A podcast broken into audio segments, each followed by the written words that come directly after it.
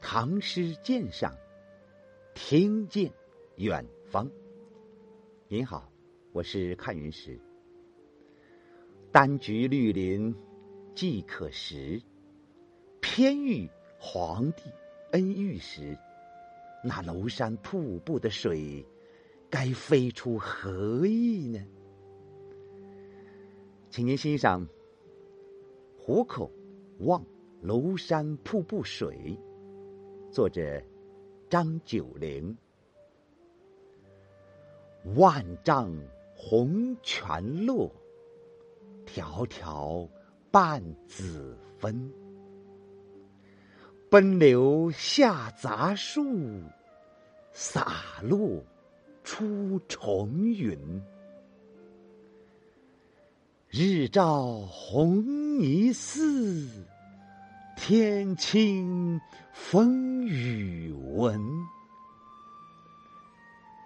灵山多秀色，孔水共氤氲。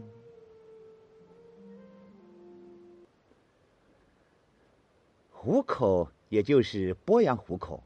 唐时为江州戍镇，归洪州大都督府统辖。这首诗大概是张九龄出任洪州都督转贵州都督前后所作。张九龄在此之前有过一段曲折的经历。开元十一年，张悦为宰相，张九龄深受器重，引为本家，擢任中书舍人。开元十四年。张悦被河罢相，他也贬为太常少卿。不久，初为冀州刺史。他上书故请改授江南一州，以便照顾家乡年老的母亲。唐玄宗优质许之，改为洪州都督，俄转贵州都督，仍充领南道按察使。这是一段。使他对朝廷深为感戴的曲折遭遇，骤失宰相的依靠，却获皇帝的恩遇，说明他的才德是经受住了考验的。为此，他踌躇满志，在诗中微妙的表达了这种情怀。这是描写的是庐山瀑布水的远景。从不同角度，以不同手法取大略细，写貌求神，重彩浓墨，渲染烘托，以山相衬，与天相应，写出了一幅雄奇绚丽的庐山瀑布远景图。而御笔记心，景中有人，向外有音，节奏舒展，情调悠扬。赏风景而自怜，写山水以抒怀，又处处显示着诗人为自己写照。诗人欣赏瀑布，突出赞叹它的气势、风姿、神采和境界。首联写瀑布从高高的楼山落下，远望仿佛来自半天之上。万丈指山高，迢迢为天远，从天而降，气势不凡；而红泉紫分相映，光彩夺目。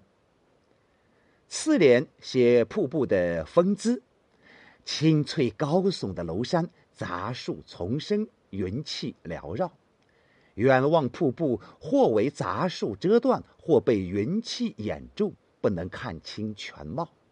但诗人以其神写其貌，形容瀑布是奔腾流过杂树，潇洒脱出云气，其风姿多么豪放有力，泰然自如。三联写瀑布的神采生威，阳光照耀，远望瀑布若彩虹当空，神采高瞻。天气晴朗，又似闻其响若风雨，声威远播。末联赞叹瀑布的境界：庐山本属仙境，原多秀丽景色，而以瀑布最为特出。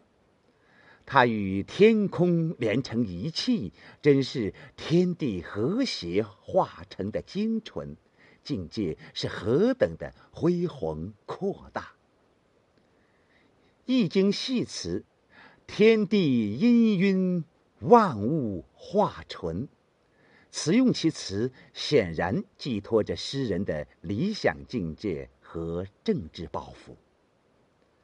但总体来看，诗中所写的瀑布水来自高远，穿过阻碍，摆脱迷雾，得到光照，更闻其声，即天地化成之功，不愧为袖中之杰。这不正是诗人遭遇和情怀的绝妙的形象比喻吗？所以，在他摄取瀑布水什么景象，采用什么手法，选择什么语言，表现什么特点，实则都依照自己的遭遇和情怀来取舍的。这也是本诗具有独特的艺术成就的主要原因。既然瀑布景象，就是诗人自我化身，则比喻与被比者一体，其笔心寄托也就易于不露复凿痕迹。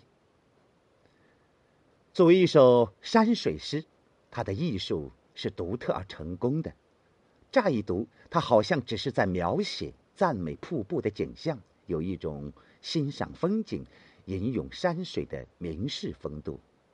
稍加吟味，则可以感觉其中蕴激情、怀壮志，显出诗人胸襟开阔、风度豪放、豪情满怀。其艺术效果是奇妙有味的。